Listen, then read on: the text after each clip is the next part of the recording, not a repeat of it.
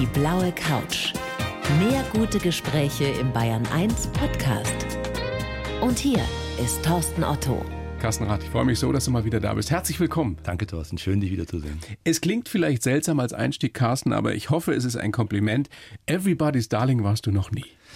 Oder? Nee, ich glaube, ich war noch nie Everybody's Darling. Ich habe aber dieses Buch, auf das du gleich anspielst, geschrieben, weil ich es eben nicht war und es nicht verstanden habe, lieber Thorsten. Das heißt, ich habe jahrelang darunter gelitten, nicht zu wissen, warum ich so polarisiere. Das hast du ein Leben lang getan? Ja. Ich habe immer polarisiert und es nie verstanden. Aber es war keine Absicht. Natürlich also du hast nicht. Gesagt, es ist mir doch wurscht, was die anderen Nein, denken. ganz im Gegenteil. Es war mir ja nicht wurscht. Es ist mir erst wurscht, seitdem ich das Buch geschrieben habe. Also das Buch war ein Selbstreinigungsprozess, wenn du so möchtest. Ich habe immer polarisiert und damit auch kokettiert, aber ich habe mich nicht wohlgefühlt habe es aber nicht verstanden. Und deswegen habe ich dieses Buch geschrieben, um herauszufinden, woran es denn liegt. Fühlst du dich denn jetzt wohler mit dir selbst? Ja, ich bin zumindest klarer mit mir selbst. Vorher war ich im Unklaren. Und wenn ich für eins nicht stehe, dann ist das Unklarheit. Deswegen war das Buch gut. Also das Buch heißt Schluss mit Everybody's Darling, warum wir besser leben, wenn wir uns nicht mehr für andere verbiegen. Korrekt. Und das hast du ein Leben lang ich habe mich ja nie verbogen. Ja. Und dieses Nicht-Verbiegen hat dazu geführt, dass Menschen das nicht verstanden haben, Menschen mich abgelehnt haben. Hinzu kommt noch, dass ich Mitglied der klaren deutschen Aussprache bin, des Vereins der klaren deutschen Aussprache. Ja, so schätze ich dich ein, dass du keine Konflikte gescheut hast. Nein, ich bin jetzt nicht mal der bewusste oder lieb in einen Konflikt hineingeht, um einen Konflikt zu haben. Aber wenn er da ist, dann trage ich ihn halt aus. So. Aber dieses Buch hat mich deswegen so bereinigt, weil ich jetzt klar bin, was denn so polarisierend an mir war. Und damit kann ich ganz gut leben und umgehen. Was ist es denn? Es ist eben genau das, was ich sage. Es ist der Drang nach Freiheit und den klar zu postulieren. Das heißt, nicht die Kompromisse einzugehen, sich zu verbiegen, um es anderen recht zu machen, sondern es so zu tun, dass es für mich gut ist, aber, und das ist eben wichtig, auch für den anderen. Denn die Freiheit, die fängt ja da an, wo sie die des anderen nicht einschränkt. Aber du hast ja nun jahrzehntelang in der Hotellerie gearbeitet. Richtig muss man sich da nicht verbiegen? Ich meine, dein Credo ist ja, der, der Gast hat immer recht, der Gast ist König. Also das kann man doch nicht durchhalten, dass man sich da nicht verbiegt. Naja, ich glaube, wir müssen erstmal mit dem Trugschluss aufhören, zu glauben, dass nicht verbiegen heißt, jedem anderen aufs Maul zu hauen, wenn ich das nur sagen darf. Das ist auch verbal. Ja, genau. Nicht verbiegen heißt für mich zunächst mal wahr zu sein, sich selbst gegenüber treu zu sein, auch den Gästen gegenüber ehrlich zu sein. Und natürlich gehört ein Schuss Diplomatie dazu. Damit war ich jetzt, das muss ich zugestehen, nicht unbedingt gesegnet. Den musste ich mir hart erarbeiten. Ist mir einigermaßen gelungen. Wie kam das, weil du gedacht hast, ich weiß es besser? Ich kann es dir nicht sagen, woran es lag. Ich glaube, es lag einfach daran, dass ich der Geschwindigkeit Tribut gezollt habe. Das heißt, äh, direkt zum Ziel ist eben nicht über Umwege und bedarf keines Konjunktives. Ich meine, also ich kann mir das schwer vorstellen, dass du dich nie für andere verbiegen wolltest und auch musstest. Ich meine, damals als junger, talentierter Tennisspieler. Mhm. Bist du deinen eigenen Weg gegangen? Ja, also als Tennisspieler musst du dich nicht verbiegen, da musst du dich manchmal vor dem Gegner verbeugen, möglichst selten, nämlich wenn du verloren hast. Ansonsten gibt es kein Verbiegen. Der Trainer hat schon früh verstanden, dass ich ein wilder Löwe bin und dass man besser mein Talent forciert, die Stärken stärkt und sie nicht an den Schwächen arbeitet, weil die Schwächen haben mich damals schon nicht interessiert. Wir können ja mal nachher noch ein bisschen ausführlicher drüber sprechen, aber dein Ziel war ja mal Wimbledon-Sieger werden. Ja, das ist natürlich sehr, sehr früh in die Hose gegangen. Eines Nun, der ersten Ziele. Eine Generation mit Boris Becker muss man an der Stelle ja. Und Michael Stich, so viel Zeit muss sein. Sagen, hast, du, hast du gegen die beiden eigentlich mal gespielt? Nein, nie, aber ich habe einen Freund gewonnen, nämlich den Michael Stich, ist einer meiner engsten Freunde und wir fahren jetzt am Freitag zum Halbfinale nach Wimbledon gemeinsam Nein. und schauen uns den Tag an. Ja. Spielt ihr dann auch mal zusammen Tennis? Ich durfte ab und zu mal mit ihm den Ball schlagen, aber weißt du, das ist heute noch schmerzhaft, weil Micha als Rückhand, wenn er die Longline, also das möchte ich jetzt nicht im Detail aussteigen. ich stelle mir das gerade vor. Ja, Michael ist ja ein hervorragender Sportler, immer noch, er will das nicht hören, aber er läuft sehr viel, er sieht immer noch fit aus, er ist fit. Und es ist eine Freude, mit dem Mann was zusammen zu machen. Also, als Tennisspieler muss man sich wohl nicht verbiegen. Dann machen wir doch mal weiter. Hotelfachlehre gemacht, Terrassen gekellnert hast du ganz, ganz viel. Mhm. Das ist ja nun einer der härtesten Jobs, wie jeder weiß, der mal in der Gastro gearbeitet hat. Da muss man sich doch oft verbiegen, oder? Ich habe meine Ausbildung im Hochschwarzwald gemacht, hinter den sieben Bergen bei den sieben Zwergen, nämlich in Titisee. Und dort gab es die sogenannten Golanhöhen. So hat nämlich unser Oberkellner diese Terrasse genannt. Die letzte Station, ganz hinten, weit weg. Das war meine Station, weil er mich nicht mochte. Nee, ich habe mich eben nicht verbogen. Deswegen habe ich auf den Golanhöhen serviert und nicht im Air-Conditioned Inside. Du bist, so wie ich dich einschätze und so wie ich dich kennengelernt habe, wir kennen uns ja schon ein paar Jahre, so, so ein bisschen zumindest, du bist jemand mit einem großen Freiheitsdrang, betontest auch das immer wieder. Wie geht denn das zusammen? Mit der Gastro, mit der Hotellerie? Naja, also zunächst einmal denke ich, dass die Hotellerie, die ich betrieben habe, tatsächlich auf der Freiheit beruht. Denn ich habe zum Schluss mit den Camea Hotels, die ich gegründet habe und dann vor zwei Jahren verkauft habe, ein neues Konzept geschaffen, das dem Gast, dem Kunden möglichst viel Freiraum gibt, nicht sich verbiegen zu müssen. Also es gab keine großen Zwänge und habe natürlich auch versucht, diesen Freiraum meinen Mitarbeitern zu geben. Ich glaube übrigens daran, dass die besten Mitarbeiter die sind, die den größtmöglichen Freiraum haben. Jetzt muss man nur eins unterscheiden. Viele verwechseln Freiheit mit Anarchie. Und das eine hat mit dem anderen nichts zu tun. Es gibt nämlich Leitplanken der Freiheit. Und die Leitplanken der Freiheit ist die Selbstverantwortung und die Verantwortung gegenüber anderen. Wenn man die einhält, dann hat man wirklich Freiraum und Freiheit geschaffen. Hm. Ich meine, das klingt alles sehr plausibel, was du erzählst, Carsten. Trotzdem kriege ich das noch nicht so ganz zusammen, diesen freiheitsliebenden Mann, der mir da gegenüber sitzt und diesen leidenschaftlichen Dienstleister. Ja. Eigentlich bist du nicht geboren zum Dienstleister, oder? Naja, also ich glaube, das Wort dienen, das altdeutsche Wort dienen, von verbeugen, von sich in den Dreck werfen und den anderen aus dem Staub heraus servieren, das ist ja lange vorbei. Das bist du nicht. Nein, das bin ich nicht. Aber anderen Menschen eine Freude machen, empathisch zu sein. Also Empathie ist ja nichts anderes als die Fähigkeit, sich in den anderen hineinzuversetzen. Das macht mir Freude. Das ist auch ein Stück weit Freiheit zu sagen, ich kann selbst etwas geben, anderen Menschen geben. Und das ist schon ein Job in der Hotellerie, der besonders ist. Das ist nicht für jedermann geeignet, hast du recht, aber ich habe das ganz gut gemacht. Jetzt bist du hauptsächlich als Berater, als Vortragsredner unterwegs. Mhm. Da hast du natürlich noch mal viel mehr Freiheit. Ja, ich halte Vorträge zu zwei Themen, ausschließlich zu zwei Themen. Mein Kernthema ist natürlich Service, Service Excellence, das kommt aus der Hotellerie. Aber Service gelingt eben nur, wenn die Führung auch gut ist. Das heißt, Führung, Excellence ist ein zweites Thema. Was muss ich als Unternehmer oder als Führungskraft eigentlich tun, damit meine Mitarbeiter am Kunden, am Gast, am Patienten, überall ist es ja die gleiche Begegnungsqualität, die gefordert ist, gut sind. Darüber spreche ich und darüber schreibe ich. Was stellst du denn fest, egal in welcher Branche, wo können wir uns denn in diesem großartigen Land noch verbessern, was Excellence, was Führung betrifft? Naja, der Deutsche ist ja Weltmeister in äh, den Prozessen. Ich glaube, es gibt kein Land, das bessere Prozesse hat als wir, vielleicht noch mit Japan und Südkorea. Das heißt, wenn wir uns mal weniger auf die Prozesse konzentrieren, also auf die großen bombastischen Prozesse und mehr auf die Haltung, auf die Begegnungsqualität, also auf die Art und Weise, wie wir den Menschen begegnen. Das direkte Miteinander. Genau, dann haben wir gewonnen. Und gerade in der digitalen Welt vergessen die Menschen das. Natürlich wird es immer weniger Begegnungen geben. Aber die Begegnungen, die zwischen dem Mitarbeiter und dem Gast, Kunden, Patienten, Mandanten, was auch immer, stattfinden, die müssen besonders sein sein. Und also, darauf lege ich Wert. Also Empathie, Leidenschaft, das sind die Fähigkeiten, die Qualitäten, die in Zukunft vielleicht sogar noch mehr gefordert Unbedingt. sind. Unbedingt. Absolut, weil das Digitale wird automatisiert. Was ist die digitale Welt? Eine Hochgeschwindigkeitsfortsetzung der Industrialisierung. Also da können wir nichts machen, da können wir keine Wärme reinlegen. Da kann der Prozess noch schneller funktionieren. Wärme funktioniert aber im Gespräch, am Telefon direkt. Und es wird es natürlich zukünftig auch noch geben. Und das wird den Unterschied ausmachen? Da genau dort, die Unternehmen, die heute da rein investieren, und es sind nicht wenige, ich berate wirklich viele Unternehmen genau, die dort hinein investieren, die sagen, ja, wir bleiben digital und werden das weiter vorantreiben. Aber auf der anderen Seite werden wir die Menschlichkeit im Unternehmen hervorbringen. Das übrigens in der Produktion genauso wie in der Dienstleistung. Die Unternehmen, die werden zukünftig ganz vorne sein. Spannend. Ich meine, du hast in der Hotellerie fast alles gemacht. Du warst Hoteldirektor, du hast es von der Pike aufgelernt. Du hast Hotels gegründet, wieder verkauft, ja. ganze Hotelketten geleitet als Geschäftsführer. Ja. Was hast du, wenn du es auf den Punkt bringst, was ist die Quintessenz, was du in all den Jahren über den Menschen gelernt hast? Also zunächst mal ist mir nichts Menschliches mehr fremd. Dafür das glaube ich dir sofort. Also ich habe in vier Kontinenten, zwölf Ländern gearbeitet und eins habe ich festgestellt. Am Ende kommt es immer darauf an, wie du den Menschen begegnest. Und wenn du den Menschen, so simpel wie das ist, ein Warum gibst, warum er wiederkommen soll, das meistens übrigens im Wie liegt, also in der Haltung, dann funktioniert's. Wenn du dich aber auf das schnöde Was konzentrierst, dass der Cappuccino heiß und schnell serviert wird, davon gehe ich aus. Das ist heute kein Unterscheidungsmerkmal mehr. Und das war in allen Ländern und in allen Kontinenten gleich. Das Wie macht den Unterschied. Wobei das Wie dann sehr unterschiedlich ist, äh, wenn du jetzt in Amerika bist oder in Deutschland bist oder in Japan Asien, bist oder wo absolut. immer. Aber am Ende spüre ich natürlich, wenn ich mir in die Augen schaue, meint er es gut mit mir? Meint er es ehrlich? Oder ist er einfach ein unangenehmer Mensch? Hm. Das siehst du? Ich glaube ja. Sofort? Weiß ich nicht, ob ich das sofort sehe. Aber wir haben Und natürlich immer? ein geschultes Auge. Wir haben ein sehr geschultes Auge wie Hoteliers. Wir schauen durch die Plastiktüten hindurch. Und natürlich spürt man es auch. Ich glaube, man muss gar nicht Hotelier sein, wenn man sich auf den anderen einlässt. Wenn man offen ist und wenn man empathisch ist, also das zulässt, dann spürt man, ob der andere ein guter Typ ist oder eben nicht. Also Menschenkenntnis ganz, ganz wichtig. Du hast viel über Menschen gelernt und eben auch das gelernt, im fortschreitenden Alter jetzt schon, dass man nicht everybody's Darling sein muss. Magst du das nochmal relativieren mit dem fortschreitenden Alter? ja, du bist ja noch ein paar Jahre jünger sogar als ich. Das du bist jetzt gern. 52. 52, ne? genau. Ja, und bleibe ich auch. A, B, C. Nein, das machen doch nur Frauen. Ja, aber das Alter ist ein Arschloch, entschuldige bitte. Findest du? Ja, unbedingt. Also wärst Thema, du gerne jünger? Ich würde gerne so bleiben. Also das ist schon ein Thema, das mich beschäftigt. Das ist äh, vielleicht ja. kein Thema für deine Sendung heute, aber es ist ein Thema, das mich beschäftigt. Ich fühle mich gerade sehr wohl, so wie ich bin. Ja? In meinem Körper und in meiner Erfahrung ist alles gut. Muss jetzt nicht nach unten gehen. Aber vielleicht bleibt es ja noch 20 Jahre so. Das würde ich mir wünschen. Ich werde auch viel dafür tun. Was tust du? Ich laufe, spiele Tennis, mache Yoga seit ein paar Jahren. Oh. Ja. Nicht besonders erfolgreich, aber dafür regelmäßig. Und das tut mir gut. Ich habe für dich einen Lebenslauf geschrieben, Carsten. Du weißt, das mache ich in dieser kleinen Show auf der blauen Couch für jeden Gast. Bin sehr gespannt, was du dazu sagst. Gebe ihn dir rüber.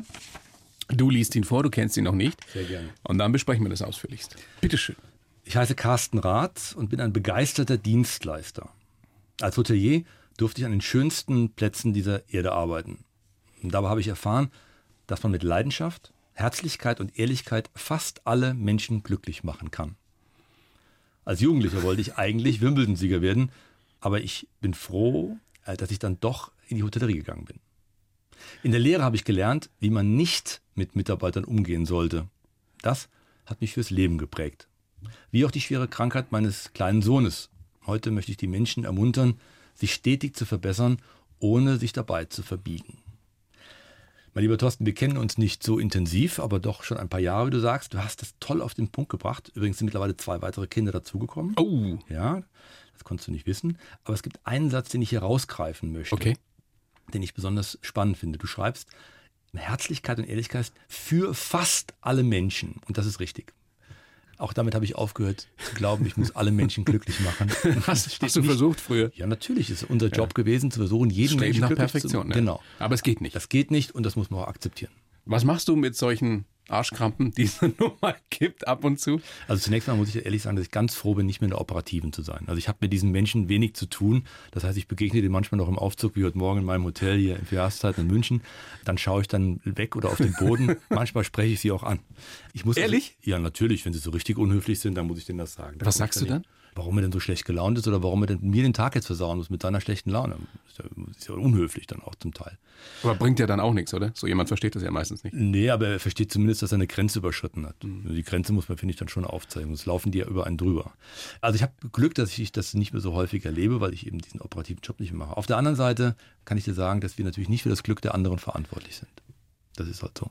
Das kann ja auch keiner. Nee. Das kannst du ja nur selbst. Genau. In deinem eigenen kleinen Leben. Carsten, lass uns doch mal vorne anfangen und mal so schauen, wie du so geworden bist, wie du heute bist. Geboren bist du tatsächlich 66, 17. August mhm. in Lahnstein. Ja. Der Papa Architekt. Mhm. Die Mama war beim Bundeswehrbeschaffungsamt. Genau. Und das wusste ich nicht. Ich glaube, das haben wir auch noch nie besprochen. Ähm, die war Geheimnisträgerin. Die durfte davon nichts erzählen. Warum? Ja, so groß war das nicht. Aber das war damals war das eben eine Stelle, die eben nicht in die Öffentlichkeit treten sollte. Und sie hat damals diese Stechkarten verwaltet, wo alle Daten der Menschen schon erfasst wurden. Wir wissen das ja nicht. Wir glauben, ist das im digitalen Zeitalter alles Das gab schon damals, ja. Das gab schon damals. Und äh, das ist eine Sondergeschichte, die erzähle ich dir bei einem Bier. Vielleicht in fünf Jahren bei der nächsten Sendung lasse ich die raus. Dadurch musste ich nicht zur Bundeswehr. Ernsthaft? Allen Ernstes. Aber die Geschichte ist eine eigene Geschichte, die. Die du nicht erzählen kannst oder, oder nicht erzählen willst? Die noch? kann ich dir beim Bier erzählen, aber nicht, nicht im Radio. Was würde dann passieren? Ich würde meine Mama zumindest in eine schwierige Situation bringen, Okay. das möchte ich nicht. Nein, nein, nein, nein, das wollen wir auf keinen Fall. Von ihr hast du gesagt, hast du das große Herz, Ja. Mhm. den Schalk im Nacken und auch die Ungeduld. Ja. So hätte ich dich gar nicht eingeschätzt. Bist du so ein ungeduldiger Typ? Also Wenn ich was nicht funktioniert? Also ich selbst finde mich natürlich überhaupt nicht ungeduldig. Aber die anderen sagen das Die anderen dich. sagen das ständig. Ja, interessanterweise hat meine Mama sich natürlich im Alter auch verändert. Meine Mama hat letzte Woche noch zu mir gesagt, mach doch mal langsam, Junge. Und dann habe ich ihr das erklärt, habe ich mich mit ihr hingesetzt und sage, Mama, schau mal, wenn ich langsam mache, tut mir das nicht gut. Deswegen dein Wunsch, dass ich etwas langsam tue, ist ja nicht ein Wunsch für dich, sondern du glaubst ja mir damit etwas Gutes tun zu wollen. Das Gegenteil ist der Fall. Was passiert denn mit dir, wenn du langsam machst? Naja, das Einzige, wo ich wirklich zur Ruhe komme, also in- innerlich zur Ruhe komme, ist beim Yoga und bei der Atmung natürlich. Ansonsten bin ich kein unruhiger Typ, aber ich bin ein Treibender und dadurch natürlich auch ein Stück weit ein Getriebener. Und was treibt dich? Die Freude am Leben. Ich, mein Leben ist satt, mein Leben ist prall, ich liebe das Leben. Sorge, dass du was verpassen könntest? Nein, ich habe keine Sorge. Also ich bin nicht getrieben insofern, dass ich denke, ich verpasse etwas. Das nicht. Aber ich nehme eben alles mit beiden Händen mit. Warst du ein verwöhntes Einzelkind? Überhaupt nicht. Ganz im Gegenteil. Ich bin in einer Sackgasse geboren, das kannst du wörtlich nehmen, in einer kleinen Stadt. Hab dann dort über die harte Tennisschule mir mein erstes Geld verdient. Bin dann tatsächlich in ein Internat gekommen, ja. Daraus würde man schließen, dass ich äh, verwöhnt bin, aber überhaupt nicht. Also ich kann eine Menge negative Eigenschaften aus meiner Jugend mitgeben und verwöhntes Einzelkind gehört nicht dazu. Lass uns noch ein bisschen über diese Tennisgeschichte sprechen. Äh, Wann ging das los, dass dieser brennende Ehrgeiz in dir geweckt wurde? Ich will Wimbledon-Sieger werden. Ja, ich war beim Das ist ja nicht normal für einen kleinen Jungen. Ne, Ich war Bambino, war ein kleiner Junge und habe die ersten Turniere gewonnen, wurde dann in die Auswahl gewählt, wurde dann in die Rheinland-Auswahl gewählt, später in die Rheinland-Pfalz-Auswahl. Habe dann die Spieler gesehen, die Erik Gelens dieser Welt und die Michael Stichs und so. Und die waren ja alle, also Michael nicht, der kam erst später, aber die anderen waren sehr erfolgreich. Und ich wusste, dass ich das Zeug in mir hatte, was dachte ich das damals in meinem jugendlichen Leichtsinn, da auch hinzukommen. Und Hättest du es denn gehabt? Nein. Nein, also ich Weil du hast dich dann verletzt und musstest deswegen genau, auch aufhören. Ne? Nein, aber ich, retrospektiv muss ich mir zugestehen, und das ist auch gut, dass ich mir mittlerweile zugestehen kann, dass ich zwei Dinge nicht hatte. Ich hatte wahrscheinlich nicht genügend Talent, aber ich hatte eins bestimmt nicht, genügend Disziplin. Und das wissend hat mich äh, wahrscheinlich dann vor einem Scheitern verhindert. Hm. Naja, es ist ja auch so gut gekommen und gut gelaufen für dich. Äh, du hast ähm, Schule fertig gemacht, FH gemacht. Ne? Schule fertig gemacht ist nicht ganz richtig. Ich habe dann mit der 12. Klasse aufgehört und habe durch die Verbindung einer Lehre hinterher die Fachhochschulabschluss bekommen. So, und dann quasi. konntest du studieren. Genau. Ja. Und diese Hotelfachlehre im Schwarzwald, die wir ja schon angerissen haben, die war in gewisser Weise prägend für dich auf dieser Terrasse speziell und mit diesem Vorgesetzten dort, weil du da fürs Leben gelernt hast, so geht man nicht mit Menschen um.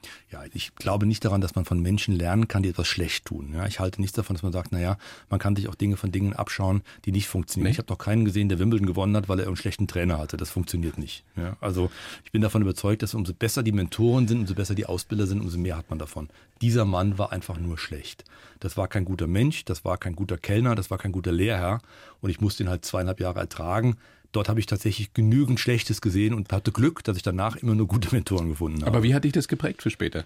Naja, ich habe halt gesehen, dass er mit sich selbst, mit seinen Mitarbeitern und mit seinen Gästen im Krieg stand. Das heißt, er war mit so unzufrieden und in sich so kaputt gefressen, dass er ständig mit allen Leuten sich angelegt hat. Das heißt, er hatte kein glückliches Leben und hat das Leben der anderen auch noch miserabel gestaltet. Das ist ja kein Einzelfall. Es gibt ja viele, wir sind ja immer mal wieder, egal wo, in welchem Job, umgeben von Menschen, bei denen man das Gefühl hat, die werden gezwungen dazu. Miese Peter, genau. Es gibt sicherlich, und da will ich jetzt überhaupt nicht überheblich sein, Leute, die einfach einen Job machen müssen, der nicht gerade erquicklich ist. Aber für die allermeisten meisten besteht doch die Wahl zu sagen, ich mache was anderes. Naja, es gibt ja auch noch einen Unterschied, ob ich einen Job normal mache, ohne große Euphorie und das eben abwickle, oder ob ich negativ bin und frustrierend. Stimmt. Ja, dieser Mensch hatte alle die Menschen um sich herum frustriert, weil er selbst total gefrustet war. Hat alle anderen noch mit runtergezogen. Alle mit runtergezogen. Und das Leben ist eben kurz, ja. Was soll das? Warum soll ich mich mit so jemand auseinandersetzen? Trotzdem war es ja nicht so, ohne dass du da diese Lehre gemacht hast, weil äh, es muss im Schwarzwald gewesen sein, wo dich dann ein Kempinski-Manager entdeckt hat. Ja, ich hatte ganz großes Glück. Da kommt ein älterer Herr zu mir, halb Amerikaner, halb Deutscher, der sagt zu mir, du machst hier einen guten Job. Ich finde die Art und Weise, wie du das machst, toll. Wie alt warst du da? 19. Hm. Gib mir mal deinen Lebenslauf. Da sage ich, was soll ich? Ich habe keinen Lebenslauf, was soll ich da reinschreiben? Gescheiterte Tenniskarriere und Lehrling im zweiten Lehrjahr, was soll ich da reinschreiben? Schreib was zusammen. Und das tat ich dann auch. Und dann sagte zu mir, du wirst als nächstes bei Kempinski arbeiten. Jetzt musst du wissen, ich wusste gar nicht, was Kempinski ist. Ich wusste nicht, was die Grand Hotellerie ist. Ich hatte keine Ahnung. Und dann hatte ich tatsächlich ein Vorstellungsgespräch im Kempinski Hotel Grafenbruch in Frankfurt. Damals war das ein sehr gutes Hotel. Heute übrigens wieder, zwischendrin mal nicht. Und dort habe ich dann meinen ersten Job bekommen, nämlich den des Nachtwächters. Du warst Nachtwächter? War ein Jahr lang Nachtwächter, weil für mehr habe ich nicht getaugt, denn der Direktor sagte damals zu mir, Sie sind ja nicht mal dreisprachig, also Englisch und Französisch war damals ein Muss. Ich hatte ein mühsames Englisch, aber sicherlich kein Französisch, habe ich also später erst gelernt. Und deswegen hat es mir für die Nacht gereicht. Das ist der, der rumläuft und guckt, ob die Türen zu sind und die Lichter aus sind. Es gibt eine großartige amerikanische Serie, The Night Manager. Ja, genau. Kennst du? Ja, ja. Tom Hiddleton. Ja, ich bin dann auch befördert worden zum Night Manager. Jetzt war ich Night Auditor, Night Manager. Übrigens, mein Chef war damals der Holger Schroth. Lieber Holger, wenn du mich hörst, heute Direktor für Jahreszeiten in München. Und von da aus habe ich aber dann ganz gut mein Karriereweg gegangen. Also du hast ja dann wirklich fast die ganze Welt gesehen. Eben erst Frankfurt, dann warst du in Südafrika. Ja, viele mit, Jahre. Mit Mitte 20. Mhm, vier Jahre. Verantwortungsvolle Position. Ja. Ein Luxushotel mitten in der Wüste in Südafrika da hochgezogen, mhm. eröffnet. Wie sehr ist es dir damals zu Kopf gestiegen?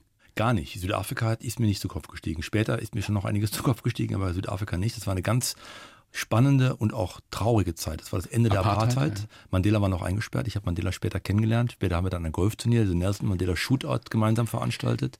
Aber ich habe ihn als junger Mann kennengelernt, als er dann entlassen wurde. Er wurde dann später ja Joint President mit de Klerk. Hast du ihn gesehen wirklich? Also ja, mehrmals. Ihm gegenübergestanden? Ja, ja. Ich habe auch mit ihm gesprochen. Ich war zu seinem 89. Geburtstag bei Prinz René in Monaco eingeladen. Ja, also ich habe dann später Kontakt mit ihm gehabt, weil ich war wahrscheinlich einer der wenigen Unwissenden natürlich ANC-Befürworter. Nicht, dass ich das kommunistische Regime befürwortete, aber ich habe diese Ungerechtigkeiten gesehen, die dort passierten, weil die Apartheid, die wurde ja dort noch gelebt. Und das konnte ich nicht ertragen und deswegen war ich sehr nah bei ihm emotional. Und als deutscher, weißer Sympathisant gelten, war damals schon sehr exotisch. Wie war das? Also ich kann dich da nicht so schnell rauslassen, dem dann wirklich gegenüberzustehen, gerade kurz nach seiner Freilassung. Ja, ich habe ihn zweimal erlebt, in Südafrika und ja. später außerhalb des Landes. Das erste Mal, viele Menschen vergessen ja, dass er nicht nur 28 Jahre eingesperrt war, sondern er hatte danach noch ein Jahr Hausarrest in einem Haus in Pahl. Pahl ist eine Stadt ungefähr 40 Kilometer außerhalb von Kapstadt. Und genau dort war mein zweites Hotel. Und er kam dort hin zu Gast, nachdem er dort drei, vier Wochen vorher entlassen wurde. Und wir mussten uns entscheiden, wer das Hotel eröffnen sollte. Soll es Buthelezi sein oder Mandela? Wir wussten aber nicht, wer Präsident werden würde. Und wir dachten, es würde Buthelezi werden. Strategische Fehlentscheidung. Also hat Buthelezi das Haus eröffnet und Mandela kam nicht zur Eröffnung. Aber er kam dann einige Wochen später. Ich stand ihm gegenüber und er hatte eine unglaubliche innere Kraft, weil einer meiner jungen Mitarbeiter macht einen großen Fehler. Der sagte, als er den Blick ihm zeigte, Mr. Mandela, schauen Sie mal über die Weinberge, wie schön dieser Blick doch ist. Und dann macht er eine Kunstpause, dieser deutsche junge Mitarbeiter und sagte, den kennen Sie ja schon, nur von der anderen Seite. Ich wollte natürlich in, in einem Mauseloch verschwinden. Oh das war gar nicht böse gemeint, einfach ja. dumm von diesen Menschen. Ja. Und Mandela ertrug das mit einer Leichtigkeit und ging darüber hinweg und sagte, ja, I enjoyed it for one year. Das war das erste Mal, als ich ihn kennengelernt habe. Das zweite Mal dann später mit Michael Stich wieder beim Nelson Mandela Shootout in äh, Western Cape, als wir zusammen, also er natürlich nicht, sondern wir zusammen mit Gary Player Golf spielten und das Geld, das dort eingespielt wurde, ging zugunsten der Nelson Mandela Stiftung. Ist das ein Mann, dessen, dessen Aura man auch äh, körperlich spürt, wenn man ihm gegenübersteht, wenn man mit ihm spricht? Ich habe das nie geglaubt, dass es so etwas gibt wie Aura. Ich habe nie geglaubt, dass mehr wirklich Menschen so etwas ausstrahlen können, bis ich ihn und später übrigens Bill Clinton getroffen habe. Der Mann war schon etwas sehr Besonderes. Er war ein großgewachsener Mann übrigens, ja. Ganz ja. stolze Haltung, die er auch im Gefängnis nicht verloren ja, hat. Ja, aber die stolze Haltung war eben keine arrogante Haltung. Er war groß und stark und kräftig in seinem Alter auch noch, aber er war einfach liebreizend, dabei aber klar. Warum bist du wieder weg aus Südafrika? Weil ich Sorge vor mir selbst hatte. Ich hatte Sorge, dass ich überheblich werde, denn dort unten hat man natürlich als weißer Mensch mit einer Ausbildung in Deutschland sehr viele Vorteile gehabt. Mir ging der Job leicht von der Hand. Ich bin von einer Beförderung in die nächste gefallen. Ich wusste aber, dass ich trotzdem ich dort unten so erfolgreich war, im internationalen Vergleich nur mittelmäßig sein konnte. Und deswegen habe ich mich für eine harte Schule entschieden. Habe dann bei Kepinski wieder angerufen und die haben gesagt, okay, komm zurück, aber jetzt gehst du bitte nach China. Weil ich durfte ja nicht nach Deutschland zurück, denn sonst hätte ich ja zur Bundeswehr gemusst. Deswegen Südafrika, kein Auslieferungsabkommen. Dann China, kein Auslieferungsabkommen. Du warst in Peking direkt, oder? Ja, ich war in Peking und habe dann dort zwei Jahre für Kempinski ein schönes Hotel eröffnet. Aber da hast du schlimme Sachen gesehen, ne? Ja, das war keine gute Zeit. Das war zu der Bewerbung von den Spielen 2000 und wir waren damals wenige Ausländer und die wenigen Ausländer mussten dann immer zu den Spielen gehen, also Brot und Brot und Spiele war deren System wie in alten Rom auch und da hat man tatsächlich auch noch Hinrichtungen gesehen. Du hast live Hinrichtungen gesehen? Eine Hinrichtung habe ich live gesehen, ja. Das war damals in Peking noch. Wenn man sowas miterleben muss, ist das wie, wie ein Film, der da abläuft? Kann man glauben, dass das gerade passiert? Ich kann die Gefühle heute nicht mehr so wiedergeben, wie sie damals waren. Ich weiß nur, sie waren, sie war eine Mischung aus Trauer, Frust, Wut, Unglaube, Hoffnung, dass es Show ist. Es war eine Mischung aus ganz widerlichen, gemeinen, traurigen Gefühlen, die in dieser Häufigkeit und diese Enge ich nie mehr gespürt habe. Da warst du zwei Jahre. Zwei Jahre war ich dort, genau. War das auch in Peking, wo du Kanzler Kohl, also dem damaligen Kanzler Helmut Kohl, als persönlicher Butler zugeteilt wurdest? Ich meine, was du erlebt hast, Carsten. Ja, Helmut Kohl war ja ein sehr bescheidener Mann. Aber das stimmt, oder? Ja, ja, er hatte natürlich in die Präsidentensuite gebucht und das war ihm schon sehr suspekt. Und dann wurde ich ihm zugeteilt als Butler. Er konnte natürlich mit mir überhaupt nichts anfangen, hat mir auch sehr schnell beziehungsweise über seine Sekretärin zu verstehen gegeben, dass er keinen Butler braucht. Und ich habe seiner Sekretärin dann sehr gut zu verstehen gegeben, dass das nicht wirklich eine Wahl ist für mich. Ja, also natürlich hat er als Kanzler die Wahl, aber ich habe ihm auch zu verstehen gegeben, dass wenn er mich jetzt wegschickt, ich ein Problem mit den Chinesen bekomme, weil die ihr Gesicht verlieren würden. Also habe ich dann da zwei Tage in einem Nachbarzimmer geschlafen, adjoining zu unserem Kanzler, der natürlich keinen meiner Dienstleistungen in Anspruch genommen hat. Aber wenn er aus dem Zimmer raus war, und die meiste Zeit war er natürlich nicht in der Suite, dann durfte ich mich da umsehen, durfte das Obst arrangieren und habe eben auch beobachtet, wie bescheiden dieser Mann ist. Aber du hast ja zwei, drei Tage lang im Endeffekt gar nichts zu tun gehabt? Nichts zu tun, habe mich dann in diesem Zimmer aufgehalten, damit mein Chef, der Chinese, nicht sagte mal, du hast mein Gesicht verloren. Hat Helmut Kohl mit dir geredet? Ja, wir haben zweimal miteinander gesprochen. Ganz kurz am Anfang, wo er sehr mürrisch mir zu verstehen gegeben hat, dass ich doch bitte weggehen solle. Der, ich, er bräuchte keinen Butler. Und ein zweites Mal dann, als seine Assistentin ihm das erklärt hat, war er dann irgendwie nett und hat dann, ich weiß nicht mehr, ob er einen Tee wollte, irgendwas wollte, und das habe ich ihm dann serviert. Aber das war sehr belanglos. Wahnsinnsgeschichten, Carsten. Dann wieder zurück in Deutschland. Ich glaube, Dresden warst du dann als nächstes und dann in Berlin Adlon. eben das Adlon, Hotel Legende. Mhm. Und da äh, hat es sich zugetragen, dass Bill Clinton zum Staatsbesuch kam. Richtig. 98. 98 war das, ja. Am äh, 23. Mai 1998, um präzise zu sein. War unser erster Staatsgast, den wir im Adlon hatten. Und das war sehr besonders, weil du hast eben von einer Aura gesprochen. Dieser Mann hat diese Aura, der hat eine Ausstrahlung, eine Freude, der hat auch einen Schalk in den Augen. Und von ihm habe ich gelernt, wie Service wirklich funktioniert, weil der ist nach diesem Dinner zu uns gekommen, hat sich bei jedem einzelnen der Führungskräfte bedankt und hat uns tatsächlich das Gefühl gegeben, dass der ganze Abend nur so exzellent gelaufen ist, weil wir dort gutes Essen serviert haben und schöne Weine. Was hat er zu dir gesagt persönlich? Naja, das war eine ganz lustige Geschichte, denn der Küchenchef war damals Karl-Heinz Hauser, Charlie, der heute den Sülberg in Hamburg führt. Und der stand auch in der Reihe, ich hatte das aber nicht auf dem Schirm und dann rief ich nach dem Treffen mit Bill Clinton zu Hause und sagte, Charlie, kannst du dir vorstellen, der mächtigste Mann der Welt, der Präsident der Vereinigten Staaten, hat gerade fünf Minuten nur mit mir gesprochen. Ernsthaft? Und dann sagt der Charlie, äh, Carsten, ich war dabei. Es waren gerade mal fünf Sekunden. Aber für mich waren es natürlich die wertvollsten fünf Sekunden. Aber ich habe verstanden, dass der sich wirklich auf mich eingelassen hat. Und im Hintergrund war Monika Lewinsky und alle anderen die war auch, mit dabei. Ja, der, der, Skandal brach kurz danach los. Aber es war eben so, dass der Mann sich nur auf mich konzentriert. Und heute, das sind wir wieder beim Thema Service, erleben wir das oft, wenn wir in eine Bar gehen, dann sind die 500 Facebook-Freunde des Barkeepers ihm wichtiger als deine Bestellung. Und da habe ich gelernt, du musst dich schon auf den Menschen einlassen. Ja, aber das ist wahrscheinlich auch Geheimnis des Erfolges. Zum Teil zumindest von Bill Clinton. Aber es das heißt auch, dass er damals im Adlon eben sich schon auch auf äh, Monika Lewinsky konzentriert hat. Wohl. Ich war nicht dabei. Diese Diskretion von euch Hotelleuten, die ist schon auch systemimmanent, oder? Das geht nicht anders. Ich meine, du hast sicherlich Dinge gesehen, die du jetzt hier vielleicht nicht erzählen kannst, die den einen oder anderen kompromittieren würden. Absolut, oder? natürlich. Aber das ist ja das Erfolg, der Erfolg eines jeden Hoteliers und übrigens auch eines jeden Hotels, dass wir die Dinge, die wir sehen, mit absoluter Diskussion behalten. Weil der Gast kauft ja nicht ein Bett oder einen Aufenthalt, der Gast kauft ja ein Erlebnis. Und wenn wir das Erlebnis verschönern können und davon wissen, dann behalten wir das für uns. Und das habe ich übrigens in meinem Buch, das du sprichst ja gerade auf mein erstes Buch an, Sex bitte nur in der Suite, alle Dinge, die ich beschrieben habe, die darf man erzählen und die kompromittieren niemanden. Aber manche Dinge habe ich eben auch nicht erzählt. Nee, der ein oder andere wäre vielleicht heute sogar stolz drauf, wenn man wüsste, was er damals zu leisten imstande war. Wo war das äh, mit diesem Rockstar, der auf, auf der Treppe von einem Luxushotel war, mit mehreren Groupies? Äh genau, das, da kommt der Titel des Buches her. Das war im Kempinski Hotel in Grafenbruch. Bei meinem allerersten Job als Nachtwächter bin ich eben zu diesem Rockstar und habe gesagt, entschuldigen Sie bitte, Sex bei uns nur in der Suite. Wie hat er geantwortet? Er hat gar nicht geantwortet. Die Security Guards haben mir zu verstehen gegeben mit zwei sehr deutlichen englischen Worten, dass ich doch bitte mich wieder zurückziehen solle. Der kleine Night Manager. Genau. In, Im Stresemann. Kannst du dir diese Peinlichkeit vorstellen?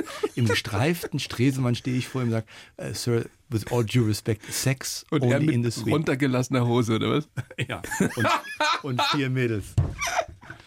Aber nochmal, Carsten, was, was hat es mit deinem Menschenbild gemacht, dass du, wie du ja vorhin auch schon gesagt hast, dass du alles gesehen hast, dass dir eben wirklich nichts Menschliches fremd ist? Korrekt. Bist du in irgendeiner Weise zum Zyniker geworden dadurch? Nein. Nein, überhaupt nicht. Also Zynismus ist eine sehr negative Antwort und Haltung, die ich nicht teilen kann. Nein, es macht den Menschen menschlicher. Es nimmt Dinge vorweg. Alle diese Standesdünkel verschwinden. Du hast Respekt nicht mehr für Positionen oder Titel oder Geld, sondern Respekt entsteht auf der menschlichen Ebene oder eben auch nicht. Also es ist völlig egal, was einer macht, wie viel Geld einer hat. Wobei ich glaube, dass nicht so ganz. Ich meine, in der Luxushotellerie, natürlich wird ein, ein Super-Promi anders behandelt, als wenn ich jetzt da reinlatsche, oder? Also zunächst einmal finde ich dass alle Menschen in einem Luxushotel zunächst einmal exzellent behandelt werden. Und wenn du sagst, der Superpromi wird anders behandelt, dann zahlt der Superpromi hoffentlich mehr. Und für das mehr, was er bezahlt, wird er dann eben auch einen besseren Service bekommen. Besser heißt nicht herzlicher oder freundlicher, heißt mehr Service. Heißt eben statt Sekt Champagner, heißt eben statt Currywurst Kaviar. Das mag wohl sein. Aber es ist natürlich für uns Hoteliers, die alle Königshäuser und Popstars dieser Welt als Gäste gehabt haben, nun nicht mehr wirklich entscheidend. Gibt es irgendeinen, ähm, ich meine, wir haben Bill Clinton angesprochen, wir haben Nelson Mandela angesprochen, den du gerne noch mal kennenlernen würdest? Oder trotzdem sagst, da wäre selbst ich sowas wie ein Fan? Ja, im Negativen wie im Positiven. Es gibt ganz viele Politiker, die ich gerne kennenlernen würde. Natürlich, alle wollen einmal mit Barack Obama auf der Bank sitzen und mit ihm plaudern, das würde ich sehr gerne. Aber ich würde auch sehr gerne mit Putin mal sprechen, würde auch mal gerne wissen, was das für ein Mensch ist, wer dahinter ja. steckt. Würdest du mit Trump auch reden wollen? Nee, das ist einer der wenigen Menschen, die, gestern hat er wieder zwei Tweets losgelassen, wo ich sage, also ich kann auch die Relativierung seiner Macht, die mittlerweile in Amerika ja eintritt, in Deutschland ja auch schon gang und gäbe ist, nicht nachvollziehen. Ich bin ein freier Mann, ich muss mit dem Mann nicht reden. Also ich habe auch relativ wenig übrig für den. Also diese Tweets, wie er gestern wieder den Botschafter beschimpft hat und wie er unter der Gürtellinie da fast in pubertärer Sprache über die Menschen herfällt, das brauche ich nicht. Ich, ich bin inzwischen fast so weit, dass ich sage, es gibt den eigentlich gar nicht. Ja. Das ist irgend, irgendein unbekannter Comedian, der eine Rolle spielt. Man kommt sich fast vor wie in so einer scripted Reality. Ne? Als ich, wenn das erfunden wäre alles. Weil man sich denkt, so jemand kann es doch gar nicht geben. Also ich habe so zwei Aussagen in Amerika gehört, die mir ganz gut gefallen zu ihm. Einmal, take it easy, er ist äh, erdgeschichtlich irrelevant. Ja. Und das Zweite ist, wir leben natürlich mit ihm im Moment, das Zweite ist, äh, dass sie sagen, Trump ist eigentlich ein Fehler der Geschichte. Der vielleicht nochmal vier Jahre an der Macht ist. Gott behüte. Ja. Für uns alle. Bist du denn ein politischer Mensch? Sehr, sehr politisch. Bin in keiner Partei aktiv. Überlege mir aber tatsächlich irgendwann vielleicht tatsächlich auch mal parteipolitisch aktiv zu werden, weil nur am Feld stehen und schimpfen und pfeifen hilft nicht. Du musst schon vielleicht auch irgendwann mal mitspielen. Allerdings durchleben wir ja eine Veränderung unseres Menschenbildes in Echtzeit. Und das treibt die Politik voran. Im Augenblick erleben wir einen Zerfall nicht nur der Familien, nicht nur der Vereine, nicht nur der Kirchen, sondern auch der Parteien und keiner weiß so richtig, wo sie es hinentwickelt. Ich glaube nicht daran, dass eine Volkspartei wie die SPD und übrigens die CDU übrigens auch irgendwann sich wieder berappelt und eine Doppelspitze dann dafür sorgt, dass die wieder in, in Amt und Würden geraten. Was würdest du denn äh, politischen Führern oder überhaupt Menschen, die in Führungspositionen sind, jetzt nun empfehlen? Wie kann man denn junge Leute motivieren? Oder wie, wie muss Führung wirklich im Jahr 2019, 2020 aussehen, damit diese Gesellschaft nicht den Bach runtergeht oder sich noch mehr spaltet, was man ja in Amerika sehen kann, was, wozu das führt? Ich glaube, das ist erstmal systemimmanent. Denn die Frage ist ja, wer wird überhaupt Politiker? Und warum sind Politiker bei uns so, wie sie sind? Naja, aber es sind ja auch gute darunter. Ne? Natürlich. Die kommen vielleicht nicht immer an die Spitze, aber es gibt sehr viele ehrenwerte, kluge Leute, die ja, aber die kommen eben, wie du sagst, nicht an die Spitze. Ja? Es gibt ja sehr wenige, die an der Spitze sind, die vielleicht in der freien Wirtschaft oder als Unternehmer auch erfolgreich wären. Erstens. Zweitens ist das natürlich alles, was wir tun oder also was wir sehen, was sie tun, kurzfristig gedacht. Das heißt, ich gehe nochmal auf diese 30.000 Tage zurück. Menschen, die noch 5.000 Tage zu leben haben, regieren eine Welt für die Kinder, die noch 25.000 Tage vor sich haben. So. Und jetzt ist die Frage, mache ich Politik für die Menschen, die die nächsten zehn Jahre noch leben, oder mache ich Politik für die Menschen, die noch die nächsten 50 oder 60 Jahre leben? Und ich glaube, wir haben diesen Generationsgap nicht verstanden. Und das passiert ja jetzt gerade, ja, mit den Diskussionen, mit den Demonstrationen am Freitag. Ich glaube, wir müssen das sehr ernst nehmen. Und äh, natürlich wird das auch wieder überzogen. Aber so wie es im Moment läuft, wird die Politik jedenfalls nicht weiter erfolgreich sein.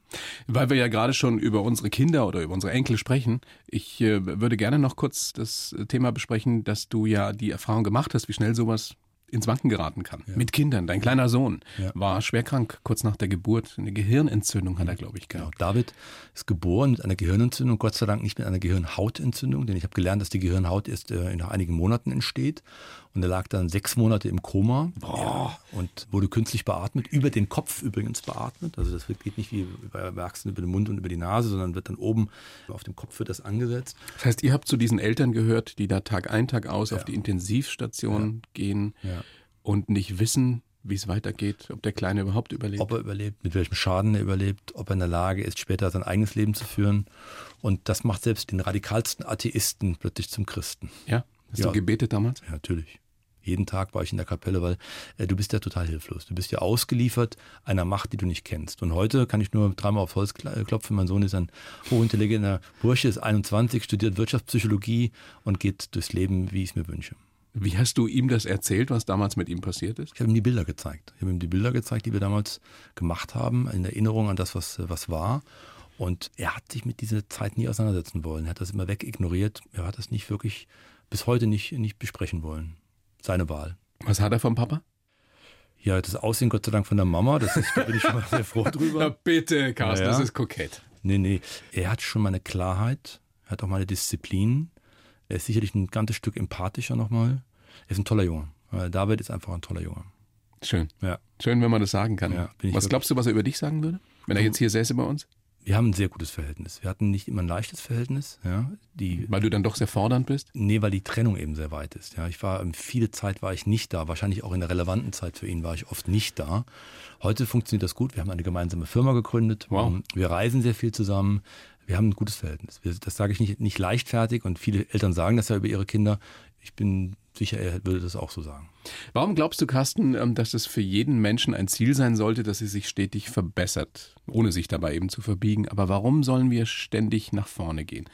Was Ja. ist dagegen einzuwenden, zu sagen, ich, ich richte mich jetzt ein in meinem Leben, alles gut, ich will, dass es so bleibt? Also erstmal ist nichts verkehrt damit. Wenn dich das glücklich macht, ich bezweifle, dass das jemand glücklich macht, aber wenn dich das glücklich macht, dass du mit dem Status quo zufrieden bist oder dich zurückentwickelst, fein. Ich glaube, Ja, wir können ja nicht immer zurückentwickeln. Ja gut, das eine bedingt vielleicht das andere. Ja. Zweitens ist das einer der wesentlichen Unterscheidungsmerkmale zwischen einem Tier, einer Pflanze und einem Menschen. Dass wir die Fähigkeit haben, uns fortzuentwickeln, dass wir die Fähigkeit haben zu reflektieren, dass wir die Fähigkeit haben nachzudenken und auch historisch nachzudenken. Und ich kann mir nicht vorstellen, dass ein Mensch, der mit dieser Fähigkeit ausgestattet ist, das nicht auch möchte. Hast du nie jemanden kennengelernt, der einfach daran kein Interesse hat? Viele Menschen. Viele Menschen. Was sagst du denen dann? Ich bin ja kein Weltverbesserer. Wenn die sich damit eingerichtet haben, wenn die damit happy sind, ist das gut. Ich vertrage mich mit denen aber nicht. Ich wähle dann ab. Ja, Also da bist du dann auch konsequent und sagst Natürlich. mit dir nicht. Ja, das muss ja nicht böse sein, aber Ja. ich bin sehr konsequent geworden und habe auch eine Menge Menschen über die Konsequenz verloren, aber ganz tolle Menschen gewonnen. Ich bin nicht everybody's darling. Aber ich finde trotzdem, dass du ein immens sympathischer Gesprächspartner bist. Thorsten, das ist ganz liebend. Ist auch ganz ehrlich gemeint. Schluss mit Everybody's Darling heißt dein Buch, dein neues Buch. Warum wir besser leben, wenn wir uns nicht mehr für andere verbiegen. Was sagst du jemand, der uns lauscht auf der blauen Couch jetzt gerade und, und drüber nachdenkt und dann zu dem Schluss kommt, ich würde ja gerne, aber ich, ich, ich kann es einfach nicht. Ich kann nicht meinen Job machen, ohne mich zu verbiegen. Und ich habe auch nicht die Alternative vielleicht. Also ich glaube nicht an den ganz großen Wurf. Ich halte es da mit Stephen Covey, ein wunderbarer Schriftsteller, der ein Buch geschrieben hat, das heißt die sieben Habits of Highly Effective People. Und äh, er hat gesagt, vergrößere jeden Tag deinen Einflussbereich. Franzl übrigens auch hat das gesagt. Und wenn es mir gelingt, meinen Einflussbereich im Kleinen zu vergrößern, bei mir selbst anzufangen, dann wird das am Ende leichter werden. Wenn ich immer an das große Ganze denke und mich nur darauf konzentriere, was ich alles nicht ändern kann, dann werde ich es nicht ändern. Ich glaube, wir haben die Möglichkeit, jeden Tag ein bisschen mehr Freiheit zu leben. Vielleicht nicht alle, aber viele. Oder glaubst du wirklich jeder? Ich glaube wirklich jeder in seinem Maß. Weißt du, ich coache ja auch viele Unternehmen und auch einige Unternehmensführer. Und wenn der liebe Gott uns keine Ausreden gegeben hätte, dann wären wir alle Psychopathen. und ich bin froh, dass er die Ausreden hat, aber ich versuche natürlich, um die Ausreden herumzukommen, denn die Ausreden machen uns eins, nicht besser. Carsten. Vielen herzlichen Dank für den Besuch. Wie stets ein großes Vergnügen. Danke dir sehr für das Gespräch. und- Lass uns nicht wieder vier Jahre warten. Nein, bis bald, bleib gesund. Danke du auch. Danke. Danke für die Zeit. Danke.